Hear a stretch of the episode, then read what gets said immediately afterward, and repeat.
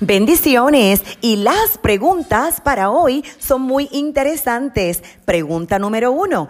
¿Puede un músico secular ministrar en la iglesia? Pregunta número dos. ¿Y deben cobrar los integrantes del ministerio de adoración? Antes de responderte, sabes que puedes comunicarte con esta tu servidora, apóstol Marlín Arroyo, llamando al 787-644-2544. Para poder responder ambas preguntas, es imperativo definir dos palabras. Comienzo con la definición de la palabra ministrar significa dar, suministrar a alguien algo. Segunda definición, la palabra secular, que proviene del latín seculare y significa siglo y mundo. La secularización es el paso de algo o alguien de una esfera religiosa a una no teológica.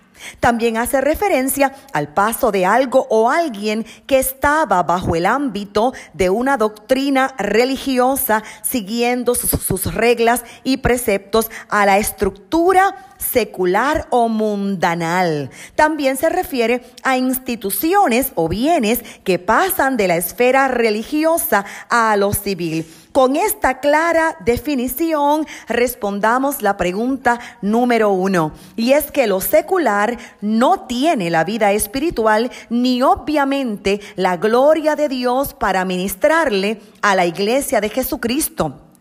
Todo lo contrario, es la iglesia la llamada por el Padre Eterno a ministrarle al mundo. Cuando hablamos de adoración, el máximo adorador es precisamente Jesucristo. Y si Él es el máximo maestro de la adoración y a la misma vez es la cabeza de la iglesia, entonces fuera de Él, ¿qué se le puede ministrar a su iglesia?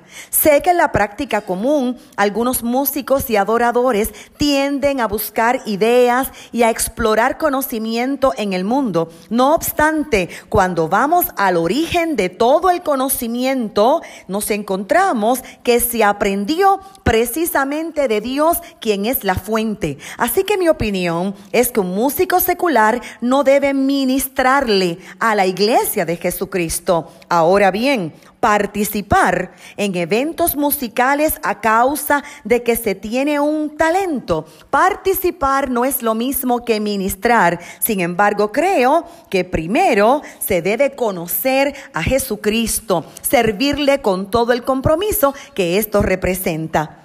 Segunda pregunta y deben cobrar los integrantes del ministerio de adoración. Establezcamos la diferencia entre un adorador de Jesucristo y un cantante un adorador de Jesucristo y un músico, porque un ministro de adoración puede ser cantante, pero un cantante no necesariamente es un ministro. Cantar un tema cristiano no te convierte en un adorador. Tocar una pieza sacra no te hace ministro. Actualmente, lamentablemente, la iglesia está sufriendo los estragos de convertir la música sacra en un negocio muy lucrativo. Congregaciones pagan miles de dólares contratando cantantes y músicos, mientras que a sus ministros de altar les pagan absolutamente nada. Así que tengo que señalar que hay un alto sentido de injusticia,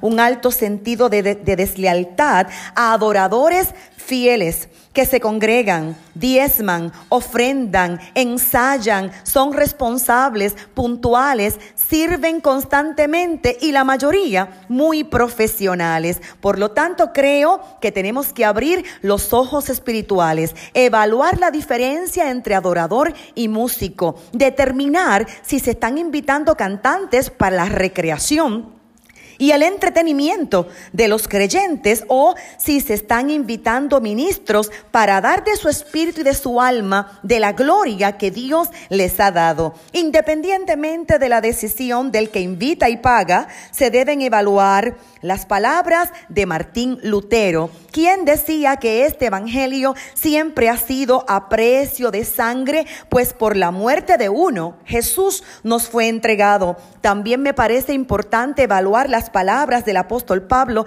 registradas en la primera carta a los Corintios capítulo 9 verso 17 que dice, si lo hago de buena voluntad, recompensa siempre tendré. Pero si de mala voluntad, la comisión me ha sido encomendada. ¿Cuál pues es mi galardón? Que predicando el Evangelio presente gratuitamente el Evangelio de Cristo para no abusar de mi derecho en el Evangelio. Observe por favor el equilibrio. Por, por lo tanto, mi consejo a los ministros es no abusen de su derecho a ser bendecidos. Mi consejo a los cantantes y músicos, sean prudentes con sus contratos a la iglesia de Jesucristo. Mi consejo a los pastores que invitan, evalúen la diferencia entre ministro y músico, conozcan a quien usted está invitando. Mi consejo a la iglesia, retengan lo bueno y desechen lo malo y bendigámonos justamente los unos a los otros. Amén.